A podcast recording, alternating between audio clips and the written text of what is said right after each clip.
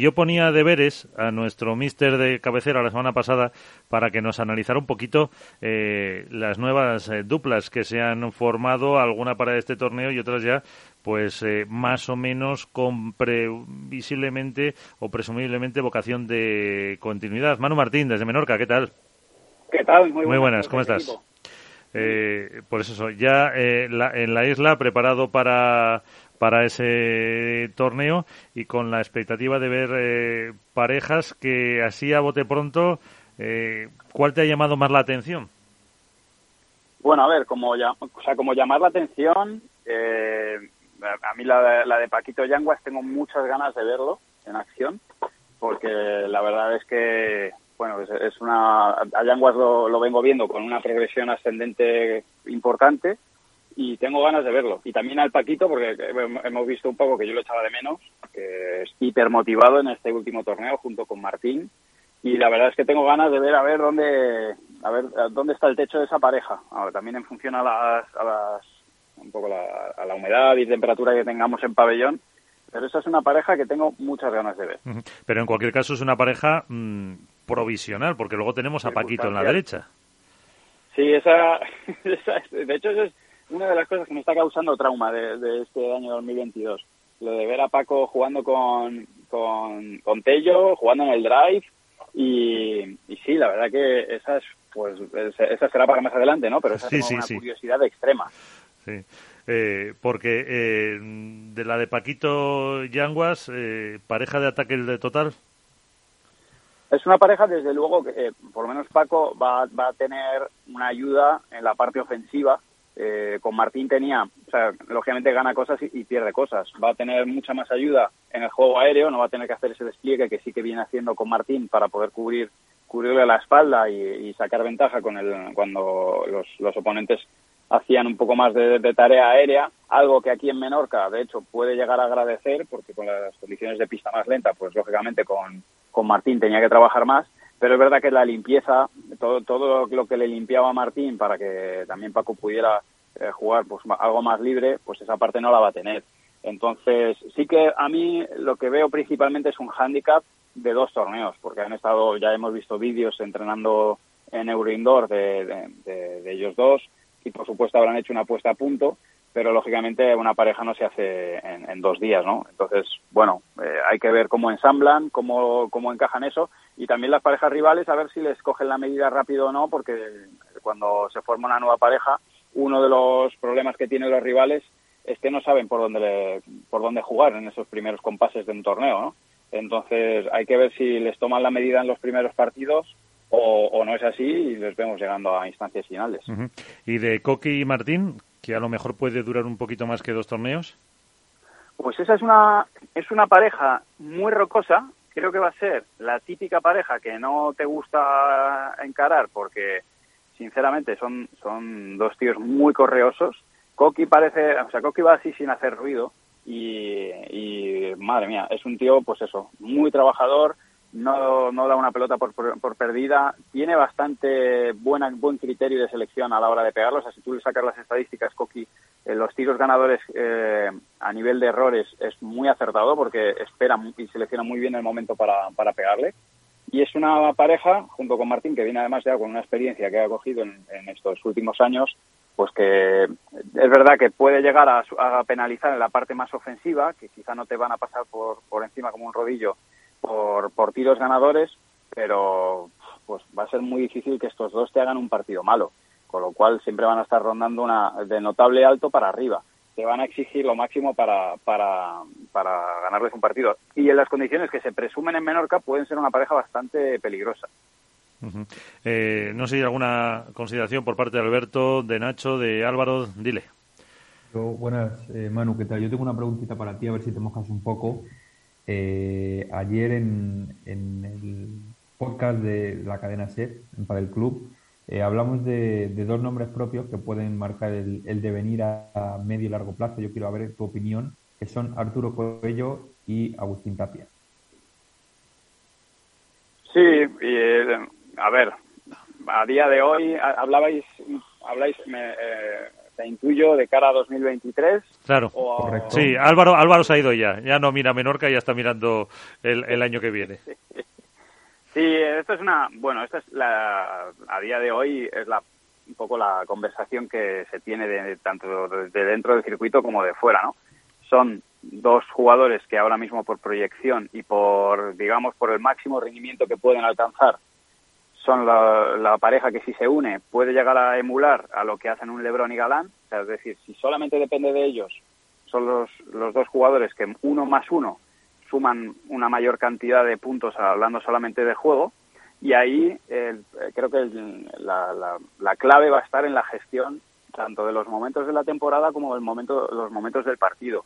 Yo creo que Arturo ha podido adquirir una, una experiencia vital única, que es estar al lado de Velasteguín, eh, que también lo, ha, lo ha tenido igual Tapia, y estar al lado de, de, pues, pues del maestro da mucho. Y lo que tenemos que ver es que ambos dos han, han rendido muy bien con, con grandes compañeros al lado, como es el caso ahora de Sancho o como es el caso de Velasteguín. Y tenemos que ver de los dos quién asume el rol un poco más de, de la experiencia, de seleccionar los momentos del partido, de, de no dejarse ir, porque de la misma manera que son, los, son dos jugadores que rinden increíble los, los dos cuando están en un momento dulce, cuando no están en el momento dulce eh, sufren, sufren desconexiones y se, se dejan pelotas. Y al final al nivel al que van a querer jugar, que, que creo que es una pareja que en principio está planteada para llegar a lo más alto, pues eh, van a tener el mismo problema que se le presuponía a Lebron y Galán, que solventaron bastante bien por lo que vemos, pero que en un inicio Lebron y Galán cuando se juntaron también todos decíamos, uff, esta pareja, si juegan bien guay, pero, pero si no están los dos bien derechos, pues, pues pueden tener problemas. Así que creo que va a depender de ellos, va a depender de la madurez que, que hayan adquirido y, y la, eterna pregunta que, tiene- que tenemos con ellos, ¿estarán preparados o no estarán preparados para, para dar ese paso? Pues lo, creo que si, si, si todo es como se dice, que ya os digo, yo no, no manejo esas exclusivas, pues lo vamos a descubrir en, en muy prontito, mitad de febrero del año que viene. Alberto, sí. ¿Qué tal, Manu? ¿Cómo estás? ¿Qué tal, Alberto? Muy buenas. Eh, mi pregunta tiene poco que ver con la de Álvaro y me gustaría, eh, ya que tú eres un gran conocedor de- del pádel femenino, porque has sido el técnico de una pareja número uno, y ahora que están inmersas eh, dos duplas en la pugna por, por el trono, eh, ¿cómo ves este tramo final entre Triay Salazar y Sánchez José María? Porque es verdad que venimos de, de un RAS en el cual eh, bueno, pues eh, Paula y Ari han estado muy bien, han ganado muchos títulos, pero parece que, por lo menos a tenor del último torneo, Gemma y Ale han encontrado un, un punto de ruptura con el pasado y van a intentar, eh, aunque lo tienen complicado por nivel de, puntaje, especialmente por los máster, pelear el número uno. ¿Cómo ves este tramo final?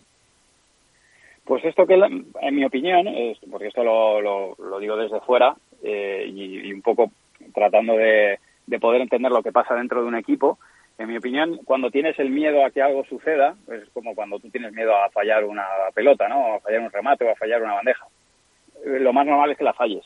Y en este caso yo creo que la autoexigencia que tenían eh, Ale y Gemma, sin entrar en cuál más de las dos, sino como, como equipo, creo que, que las ha llevado precisamente a, a- a que suceda eso, ¿no? A perder el número uno.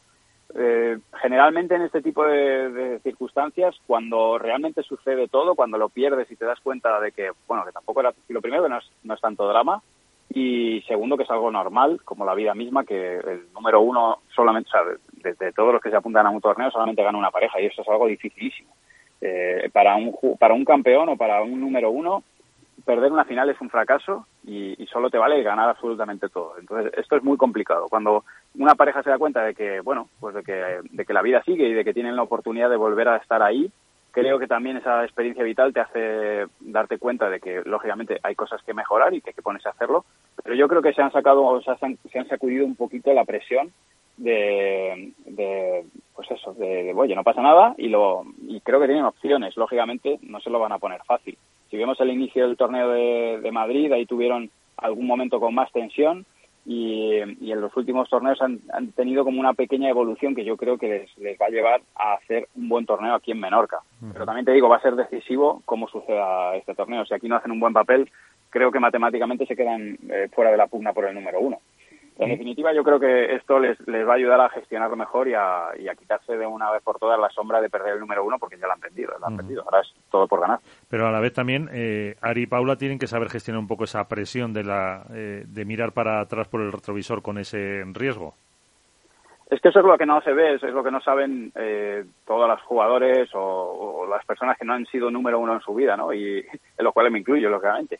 Pero es que es tan difícil ser número uno, por lo que os digo, porque para una persona que no tiene un ranking de número uno, hacer unas semifinales dirías, qué bien, un buen resultado unas semifinales. Perder una final, bueno, todavía hay quien te dirá, bueno, perdí una final pero es que el que es número uno y quiere mantener el número uno no le vale con, perder una final, las finales las, tiene que, las tienes que ganar y eso realmente te eleva a un nivel de exigencia brutal y en, una disciplina como la nuestra, porque si hay otros deportes que se compite una vez al año o dos, pero si nosotros competimos casi todas las semanas, pues te implica que es muy difícil no tropezar en algún momento e, e incluso si te produce un agobio importante vas a tropezar varias veces.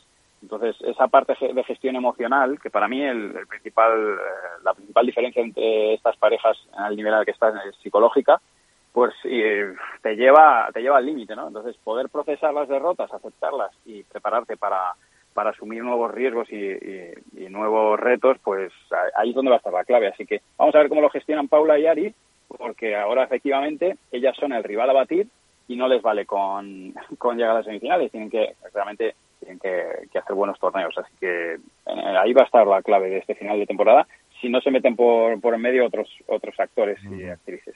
Eh, y ahora le dejo a Nacho, pero mm, hablando de las nuevas parejas, tenemos a Lucía Tamara y Marrero con Delphi. Sí, de hecho ayer eh, hicimos un partido de entrenamiento contra, contra Marrero y Delphi y bueno, la verdad que se han acoplado bastante bien, un poco como os decía antes en el plano masculino encontramos parejas que conocemos perfectamente a Marrero, conocemos perfectamente a Delphi, pero es verdad que las falencias o, puntos fuertes de cada una, cuando las mezclas entre ellas, pues te obligan a, realmente evaluarlo de nuevo y decir, bueno, a lo mejor la, estrategia o la táctica con la que yo jugaba a una determinada jugadora, ahora que juega con otra compañera, pues cambia un poco, porque se apoyan la una en la otra y a nivel de, de juego en equipo, pues pueden solver, solventar ciertas cosas, ¿no?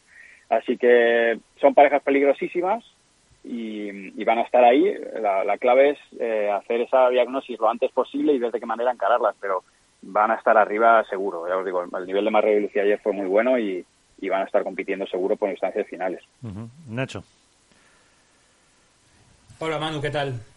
Muy buenas. ¿Qué tal, Yo quería preguntarte precisamente por, por Marrero y por Lucía, que estabas hablando de ellas. Eh, a mí es un, es un caso que, además de la situación que, han atravesado en diversos momentos de la temporada y que les ha impedido coger una cierta regularidad y alcanzar su mejor nivel, pero a mí me sorprende que dos jugadoras, eh, que las dos han sido números uno en época muy reciente, hayan eh, descendido su rendimiento de, esa forma. Eh, ¿Crees que hay margen para que vuelvan otra vez a engancharse o por lo menos a mostrar su mejor versión?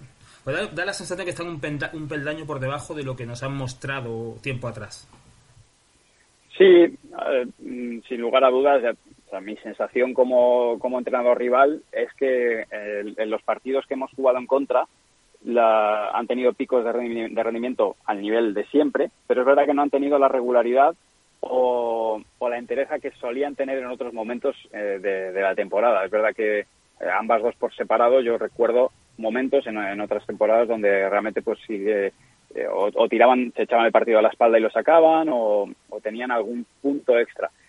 Creo que la parte mental de este deporte y, que sea un equipo de dos, hay, muchos aspectos que te hacen que cuando entras en barrena o entras en un bucle de desconfianza, es muy difícil salir de ahí, porque realmente se hace complicado. Los rivales eh, te, van a encontrar todo el tiempo, o sea, te pueden tirar la pelota a ti todo el tiempo justo donde te molesta, o estás con desconfianza y no logras salir de ahí creo que no se, no, se llegaron a acoplar bien del todo y bueno, eh, hay veces que necesitas más tiempo y otras veces no lo, no lo tienes. Creo que ellas tampoco están en, en, un momento de, de, su vida deportiva como para poder involucrar o, destinar más tiempo a mejorarlo y, y de ahí el que hayan cambiado. Pero efectivamente yo he tenido la sensación de que ninguna de ellas eh, ha sacado el máximo potencial que tienen la una con la otra y esto a, veces pasa, ¿eh? porque no solamente hablamos de, golpear a la pelota, sino que hablamos de otras muchas cosas, como, como es la parte táctica, como es la parte mental, eh, e incluso el fuera de pista, que es algo que parece invisible y no se ve, pero, pero está ahí.